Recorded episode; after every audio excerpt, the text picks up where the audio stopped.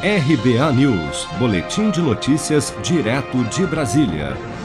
Em entrevista ao portal Poder 360, a deputada federal Tabata Amaral, de São Paulo, atualmente sem partido desde que se desfiliou do PDT em maio, criticou a análise de projetos sobre educação domiciliar, o chamado homeschooling, durante a pandemia.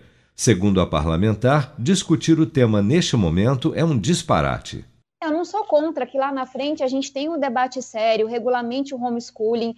Agora, no meio de uma pandemia, você vai fazer esse toque de caixa? Eu acho que é um disparate o Brasil está discutindo educação domiciliar nesse momento. Hoje se estima que a gente tenha 7 mil alunos em, com educação domiciliar. E que, assim, no, no caso mais estimado para cima, você teria 30 mil famílias.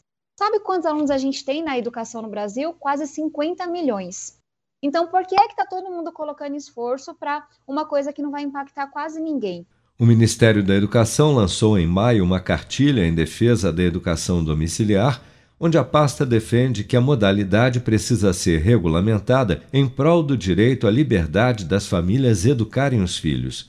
Enquanto isso, a Comissão de Constituição e Justiça da Câmara aprovou no dia 10 de junho a inclusão de uma exceção no Código Penal para que as famílias que optarem pela educação domiciliar não incorram no crime de abandono intelectual.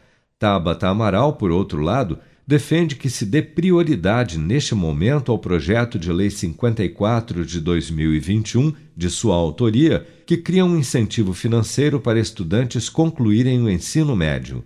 Esse é um projeto que já foi estudado, já foi avaliado, tem impacto comprovado, em que você dá uma bolsa, uma poupança para o aluno para incentivá-lo a terminar o ensino médio. Então, 500 reais no primeiro ano, 600 no segundo, 700 no terceiro, tem é, 800 se ele fizer o quarto ano técnico, tem mais um valor se ele fizer o Enem. Então, a ideia é, de fato, convencê-lo de que a educação vale a pena, de que ele precisa terminar o ensino médio.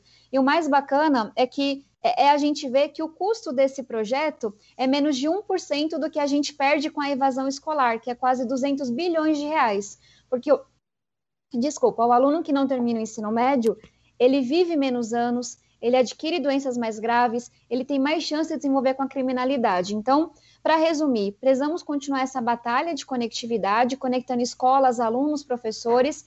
Precisamos aprovar o Sistema Nacional de Educação mas também, enquanto Congresso, enquanto governos Brasil afora, fazer uma busca ativa, combater a evasão e não deixar nenhum aluno para trás. A urgência do projeto de lei da poupança ensino médio já foi aprovada e apenas aguarda a inclusão na pauta de votação pelo presidente da Câmara, deputado Arthur Lira. Você está preparado para imprevistos? Em momentos de incerteza como o que estamos passando, contar com uma reserva financeira faz toda a diferença. Se puder, comece aos pouquinhos a fazer uma poupança. Você ganha tranquilidade, segurança e cuida do seu futuro. Procure a agência do Sicredi mais próxima de você e saiba mais. Sicredi, gente que coopera cresce. Com produção de Bárbara Couto, de Brasília, Flávio Carpes.